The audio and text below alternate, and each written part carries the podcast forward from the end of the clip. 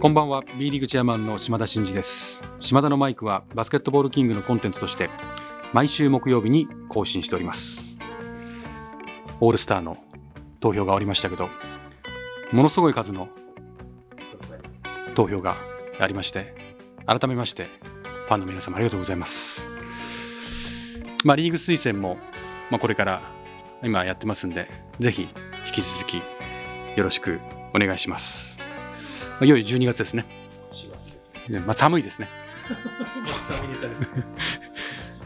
寒いネタはやめましょう。寒いネタするとそればっかりになっちゃうんで、相変わらず引き続きあちこち飛び回ってますけど、やっぱり寒いんですよ。そうそうそう。私、基本的にコート着るのが嫌いなんですよ。重重くて、コートとかいろいろ着ると肩こって首が温めてくなっちゃうんですよ。だから冬でも結構薄着なんですよ。寒がりなくせに着ない。これはいけないですね。なので、なるべくこう、暖かいところ、暖かいところ逃げるようにしてるんですけども、まあまあまあ、なんとか、今年はもうこういう仕事をやってるんで、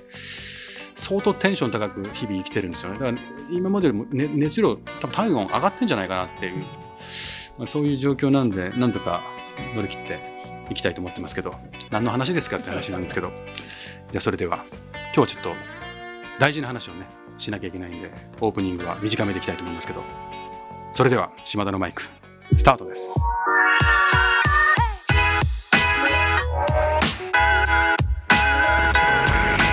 B リーグチェアマンの島田真二です。島田のマイク。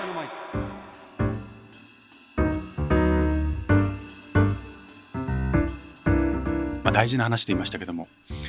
私が先だって秋田に行った時にこの放送でも少し話をしたりとか、まあ、滋賀に行った時にも、メディアの方にも取り上げていただいて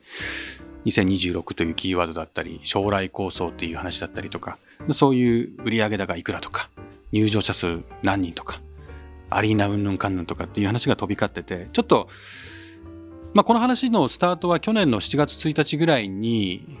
まあ、発表して進めてきていることなので一旦公表していることとはいえ少し時間が経ったということと詳細を語ってきてないのでおそらくバスケットボールファンの方たちにもいまいちピンとこないままここに来て私が就任してこの話を改めて推進しているということなんでちょっと私がいろんなところで話したりとかメディアに取り上げられている情報だけだと少しこうクエスチョンでで私がその地域地域に行ってメディアメディアの皆様にお話ししたりクラブを介して、まあ、講演をしたりとかしているところはなんとなく分かっている人はいるもののちょっと全体感伝わってないんじゃないかなということそこを少し、まあ、補完する意味でお話をさせてもらえればなと思ってます。これが B リーグビヨンド2020そうですね。ちょっとその表現も、うん、まあ最終的にはちゃんと言葉の定義はしていくんですけどいわゆる2026年 B リーグができて10年目の節目のタイミングで新たなフェーズに持っていきたいと。第2のフェーズなのか第3のフェーズなのかっていうのはそのフェーズ論はありますけどまあそうですね B リーグが新たに飛躍をしていくためにちょっと構造転換をしていきたいっていうのがもちろん発展的にね成長していくためにそういうふうにしていくっていうのが決まってましたと。でそこで大きなポイントとなるのは新トップリーグといいますか、ちょっと私がプレミアっていう表現を使ったり、新 B1 という表現を使ったりとかして、ここ言葉の定義も明らかになってきますけど、いわゆる今の B1 リーグをの少し一個上に出るような形で、新たなカテゴリーというか、B リー B リーグの中であることは変わらないんですけどもね、B1 の上というか B1 が変わるというか、まあ、そこら辺のこの位置づけもあるんですけど、いずれにしても一つ定義をしようと。でそのカテゴリーは一旦上がったら基本原則よほどのことがない限り降格するとかっていうことではなくて小降格ではなくて安定的に事業投資をしてチーム強化も図りまあ日本のトップオブトップのクラブがハイレベルな競技をして日本代表の強化にも資すると。でそういうクラブがアジアであったり世界にも打って出るようなクラブをしていくということを目指してますと。でそういうクラブに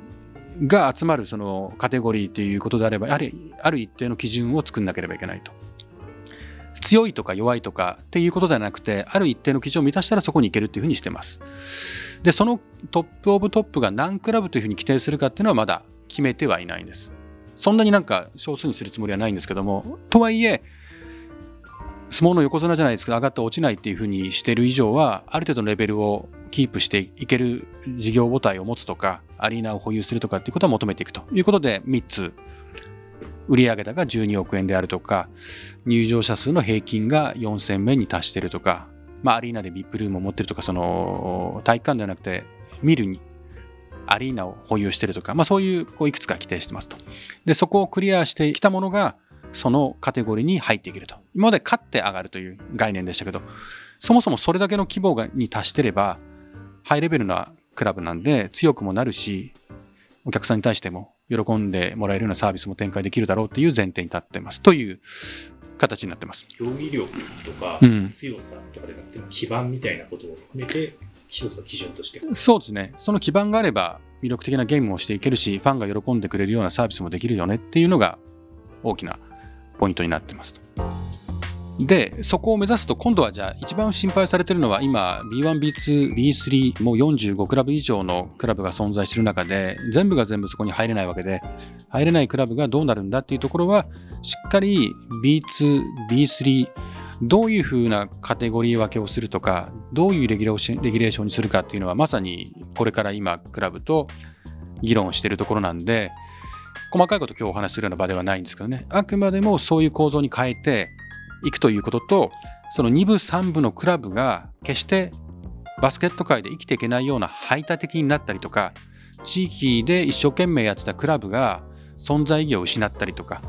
やっていけなくなっていくようなレギュレーションには全くするつもりはなくて、うん、確実に、まあ、全てのクラブがハッピーにってことを目指しますけど、そんなに綺麗事ではないですけど、トップオブトップの世界観と、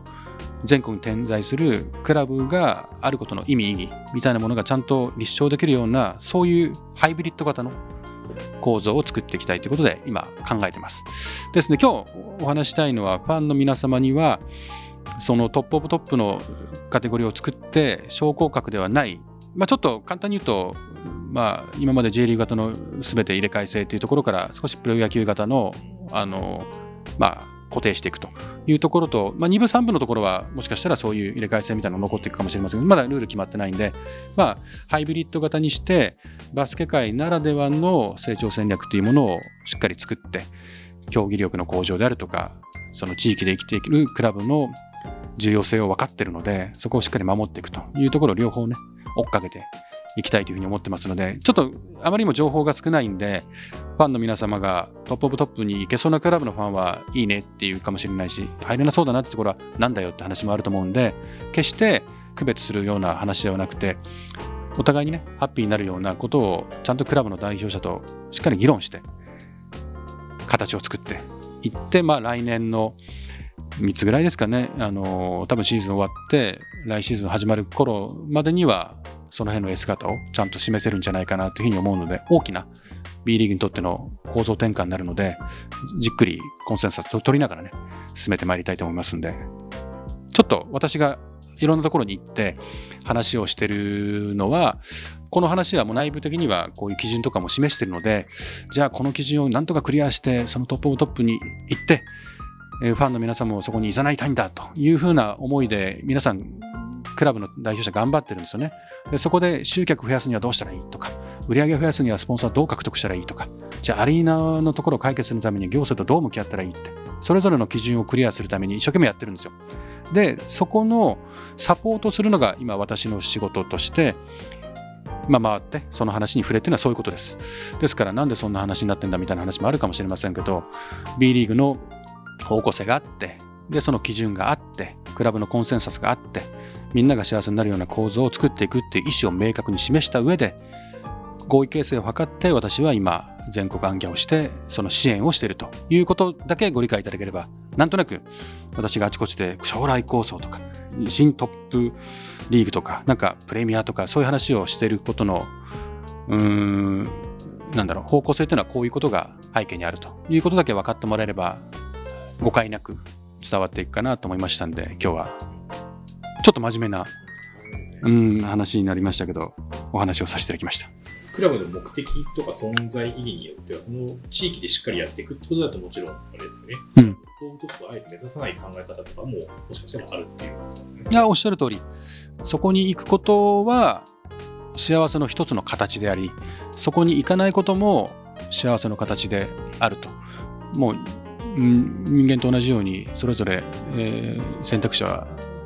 たくさんあると思うんで、生き方にはね。ですから、そこの選択権をちゃんと用意して、やっぱクラブの存在意義っていうのは、どういうふうにこの地域でこのクラブをね、あの存在していくかっていうことを決めるべきだと私は思ってるんですけど、そのクラブの存在意義の定義と、クラブの目指すそのカテゴリー、を考えたときに、どういう生き方をするのが、この地域、クラブにとって幸せなのかっていうことで選択してもらえるような構造にはしていきたいなと。そういう意味で早めに今回って、選択していくことで、うん、自分たちはどうか、みたいなことを改めて考える機会が長く取れるってことですね。そうですね。もうその、まだ細かいレギュレーションは決まってないものの、もう絶対新 B1 だって言ってるところは、私は呼ばれればその支援をしてますし、新ビーツでもいいかもしれないなっていうところであれば、その新 B2でもちゃんとその排他しないような形を作るんで、心配しないでしっかりあの設計したら、一緒に設計していくわけですけど、設計して選択してもらいましょうねって話をしてるんで、まだ明確に3、2、1どれにしますかっていう選択をできる状態にはまだなってないんです。ただ、トップオブトップは作りますってことに言ってるんで、どういう条件であれ、何が何でもトップだって目指すところは目指し始めてるし、まだ生還してるところは生還してるし、そこも含めてクラブの意思だと思うので、うん、まだちょっと今中途半端でファンの方にも細かく説明できなかったり、クラブの人たちも何が魅力的なのかっていう評価ができない中で、トップを目指すっていうような状況になってくることは申し訳ないなと思ってるんで、急いでレギュレーション作りはするんですけど、いずれにしてもリーグとしてはそういう考え方を持っていると。いうことで、なんですかね、ご理解を賜れればなと思います。これちょっと島田のマイクっぽくなくなってきてますよね。これ大事な話なんで、本当であれば会見するべき内容じゃないかっていうぐらいのことを島田のマイクでやっていいのかっていうところはあるんですけど、うん、